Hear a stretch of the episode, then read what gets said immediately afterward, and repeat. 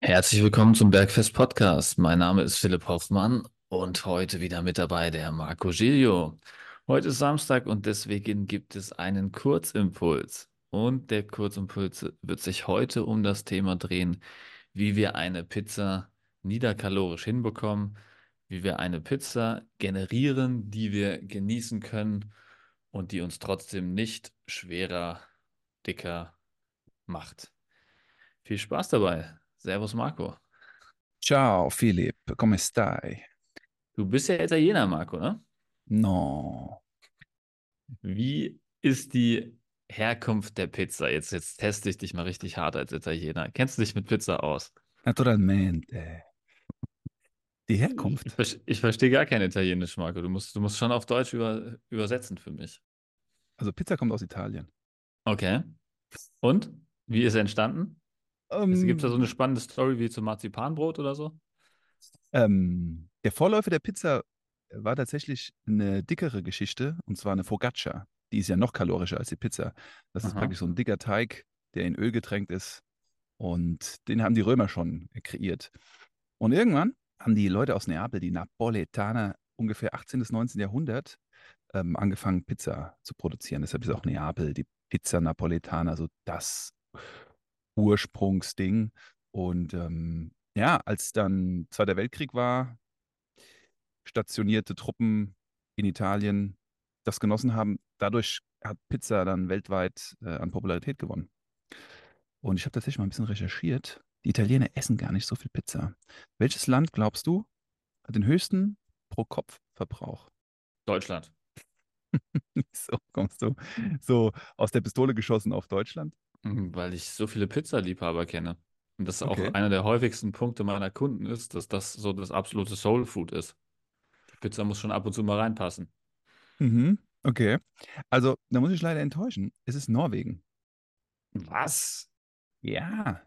Die Norweger essen durchschnittlich etwa 5 Kilo Pizza pro Jahr. Danach kommen die Amis. Italien ist am Platz Fünf 5. Kilo Pizza, mal, ein Kilo rechnen. Also eine, eine Pizza hat ja so roundabout, wenn du so von der Tiefkühlpizza ausgehst, die hat so Ja, roundabout 300 bis 400 Gramm, ne? 350 bis 400 Gramm, würde ich sagen. ja. Das heißt, fünf Kilo Pizza sind dann mehr als zehn Pizzen im Jahr, auf jeden Mehr Fall. als 10 Pizzen im Jahr. Und der Haupt, Haupt, die Hauptpizza, die sie essen, ist Tiefkühlpizza. Also, da gibt es eine Marke, die heißt Grandiosa. Die wird ähm, am meisten gegessen. Und es ist super spannend. Ähm, wenn wir uns überlegen, warum die in Norwegen so viel Pizza essen, ne? es ist immer dunkel, es ist immer kalt, es ist dann Lust auf was Herzhaftes, was Warmes, was dir Carbs gibt, was dir gutes Serotonin gibt. Könnte mir vorstellen, dass das vielleicht ähm, damit zusammenhängt. ja. Ja. Und lustiger Fun Fact: erste Lieferservice, Pizza. Das war der Pizzabäcker Raffaele Esposito, natürlich aus Neapel. Und da hat der, Mhm. der Königin Margherita im 18. Jahrhundert die erste Pizza vorbeigebracht. Das heißt, Delivery, Foodora, ja, gibt es schon eine ganze Weile. So, Interessant. also, und jetzt geht es natürlich darum, wie viel Kilokalorien so ein Monster hat. Und das ist jetzt der spannende Übergang. Jetzt vorbei mit Kultur. Jetzt geht es um knüppelharte Fakten. Ja, da können wir jetzt mal einsteigen. Also, weil, weil das habe ich ja häufig auch mit äh, den Kunden, ähm, die da so ein bisschen mehr in die Ernährungsanalyse gehen. Die wollen natürlich wissen, wie viel hat so eine Pizza, vor allem eine Pizza im Restaurant, wo du die nicht abwiegst und so weiter. Ne? Und da ist immer mein heißer Tipp, du ähm, stellst dir eine Tiefkühlpizza vor und dann skalierst du mit der Größe sozusagen. Also, wenn du jetzt zum Beispiel eine Tiefkühlpizza hast, ja eine gewisse Vorstellung, wie groß die ist. Und wenn eine Pizza im Restaurant dann ähm, so eine Losteria-Pizza ist oder sowas, die dann ungefähr, keine Ahnung, 1,5 mal so groß ist wie eine Tiefkühlpizza, dann ähm, tippst du eine Tiefkühlpizza in dein MyFitnessPal ein und ähm, machst dann 1,5 Mhm. Faktor drauf, ne? Und ähm, normale Pizza, Tiefkühlpizza, Dr. Edgar, sowas in die Richtung, hat immer so 800 bis 900 Kilokalorien. Mhm. Wollte ich gerade sagen, das Gute an Tiefkühlpizzen ist, du siehst genau, wie viele Kilokalorien drauf sind. Ja, genau. Hast Wenn die du Pizza Nährwerttabelle selber machst, ist es ein bisschen schwerer. Im Restaurant. Gut. mm, Ich esse sehr gerne Pizza. Und wenn ich meine, die Kalorienbombe schlechthin, die ich essen würde, ist eine Pizza mit Mortadella drauf. Dann haben wir ja diese Burrata-Mozzarella, die, die fettigste Mozzarella, die es eigentlich gibt, plus Pistazienöl und Pistazienkerne. Ich glaube, das ist so der Kalorie Kalorienchef von allen Pizzen, die ich so kenne. Was Mhm. wäre denn in, in, jetzt das, der Gegenentwurf? Was wäre denn eine niedrigkalorische Pizza, ohne dass wir jetzt große Spirenzchen machen und im Restaurant sitzen. Gut, also ich, ich meine, wenn du jetzt von so einer normalen Pizza ausgehst, der Boden ist halt immer relativ ähnlich und der hat die meisten Kalorien. Da kannst du aber jetzt nicht viel dran ändern, weil du Hm. ja gemeint hast, wir gehen jetzt nicht auf die Spirenzien ein. Ja. Das heißt also, wir können halt höchstens über den Belag so ein bisschen eine Auswahl treffen. Hm. Und das ist natürlich klar, wenn du jetzt irgendwie ähm, viel fettigen Käse drauf hast, hast du halt deutlich mehr Kalorien, als wenn du da jetzt zum Beispiel eine Speziale hast ähm, oder eine Prosciutto, wo du halt einfach nur ähm, gekochten äh, Schinken hast. Ich habe es wahrscheinlich wieder falsch ausgesprochen, Markus. Ich wollte gerade sagen, kannst du, das, bitte- kannst du das bitte nochmal aussprechen? Prosciutto? Prosciutto? Nee, das, Prosciutto? das, das Spezial. Speziale? Ja, du hast es auf Italienisch versucht. Habe ich? Ja, sag nochmal bitte. Speziale. Speziale. Speziale. Speciale. Speciale. Das ist ein TCH. Speziale. Wie Speziale. Zwetschge. Speziale. Ja, viel besser. Speziale. Okay, Pizza. Boah, ist ja ein Zungensprecher. Ich brauche jetzt noch die Handbewegung. Speciale. Bravo. Pizza, Pizza Speziale. Nee, Molto spe bene. Speciale. Pizza Molto Speziale. okay, geil. Ähm, oder Prosciutto, habe ich das richtig ausgesprochen? Das ist super. Ja. Du kannst Schinkenverkäufer werden. Ähm, da hast du halt im Prinzip so einen, so einen guten Kochschinken drauf, ein bisschen Pilze. Da ähm, machst du nicht viel falsch. Da hast du eigentlich niederkalorischen äh, Proteinquellen drauf. Ne? Das ist dann natürlich die bessere Variante, Ich hätte auch noch daher einen. optimieren willst. Okay? Thunfisch. Die, die Thunfisch, super. Eine weiße Pizza, die Pizza Bianca, ne, also wo keine Tomate drauf ist, Ja. kein Käse drauf ist und dann ähm, äh, wie, da ist kein Käse drauf. Da ist doch ja, also das Käse ist drauf, oder? ja, das ist der, anders. Also auf dem Pizzaboden, die geht, die geht weiß in den Ofen, die geht nackt in den Ofen und dann wird sie angezogen und zwar mit ähm, Rucola, mit ähm, Tomaten, mit Parmaschinken und dann kommt der Parmesankäse drauf und ein bisschen Olivenöl. Das ist zum Beispiel die, die, die Champions League beim Cimino in Frankfurt. Bisschen Werbung gemacht. Bei mir 10 Euro. direkt gegenüber, wo ich wohne, hat gerade eine Pizzeria aufgemacht. Die heißt Non Italiano. Und Inder? die, die haben Pizza, nee, die haben äh, Pizza Bianco. Spricht das richtig aus? Marco? Bianca mit A. Ich hätte jetzt ged- gedacht, dass da Bianco auf der Karte steht. Ich war Mhm. gestern da. Ich habe gestern eine Pizza Bianco, Bianca gegessen. Es geht um das Geschlecht. Die Pizza ist weiblich, deshalb ist sie Bianca. Der Wein, der Ist wie im Weißwein, Lateinischen. ist Bianco. Musst du kongruent äh, machen. Ah, okay, verstehe. Kannst du mal ein bisschen klugscheißern, wenn du das nächste Mal da essen gehst. Ah, ja, okay, sage ich denen mal. Ja. Sonst müsste es Pizzo Bianco heißen. Pizzus Biancus. Pizzo heißt, heißt Bart auf Italienisch, Pizzetto. Okay, aber wir kommen vom Thema ab. Bart. Wir kommen vom Thema ab. also, also auf, je, auf jeden Fall das, bin ich ein Riesenfan von, von dieser Pizza Bianca, Bianco, wie auch immer es heißt.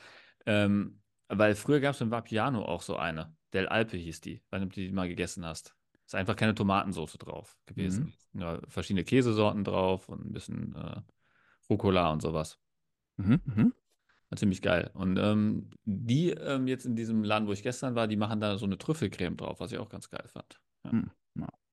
Aber wie kriegt man jetzt eine Pizza niederkalorischer? Also wenn ich im Restaurant wäre, würde ich einen doppelt Thunfisch drauf machen, ich würde Salat drauf machen, also so in die Richtung Zwiebeln, Thunfisch, Salat, Mhm. Schinken, würde versuchen, die Fettquellen niedrig zu wählen, wenn ich im Restaurant wäre. Ja. Ja. Protein hoch, Fett runter, Kohlenhydrate Mhm. ist halt Pizza, so, Mhm. fertig aus. Das wäre mein Vorgehen. Mhm. Ja, dann hast du mehr Sättigung und dann wird vielleicht auch eine halbe Pizza reichen, die du dir mit irgendwem teilen kannst. Oh, das stimmt. Kommt selten vor bei mir, aber Also- Also im, im Prinzip gilt wie wichtigste Faustregel in meinem Leben, wenn die Wurst doppelt so dick ist wie das Brot, dann kann das Brot so dick sein, wie es will. Das heißt, wenn der proteinhaltige Belag der Pizza doppelt so dick ist wie die Pizza, dann kann die Pizza so dick sein, wie sie will. Mhm. Richtig. Der Effekt der Kohlenhydrate wird anders sein auf unseren Körper. Wir haben die essentiellen Nährstoffe erhöht und den, in Anführungszeichen, Schaden, die die Kohlenhydrate anrichten könnten, wird reduziert. Ja, also man wird halt einfach schneller satt. Also es ist halt, wenn jetzt die Pizza, wenn wirklich jetzt der Belag doppelt so dick ist und du haust da jetzt wirklich richtig viel ähm, Thunfisch drauf, dann wird es halt schwierig, da eine ganze Pizza von zu essen. Dementsprechend kannst du es dann halbieren, hast weniger Teig. Ist einfach das äh, Teig zu Proteinaufschnitt Mhm. oder Proteinbelag-Ratio ist einfach besser. Für die Leute, die gerne kochen, dann steigt der Philipp jetzt aus, erzähle ich jetzt weiter.